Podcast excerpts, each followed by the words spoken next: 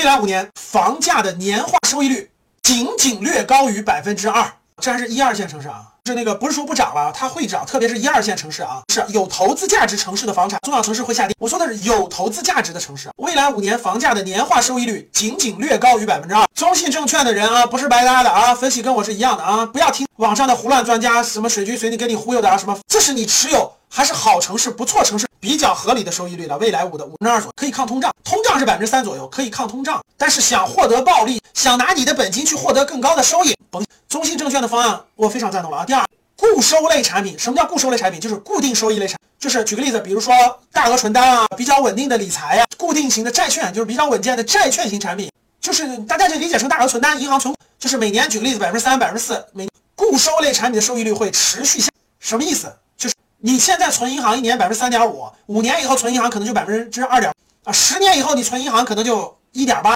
懂吧？利率一定是下降的，就是固定产品的收益率一定是下降。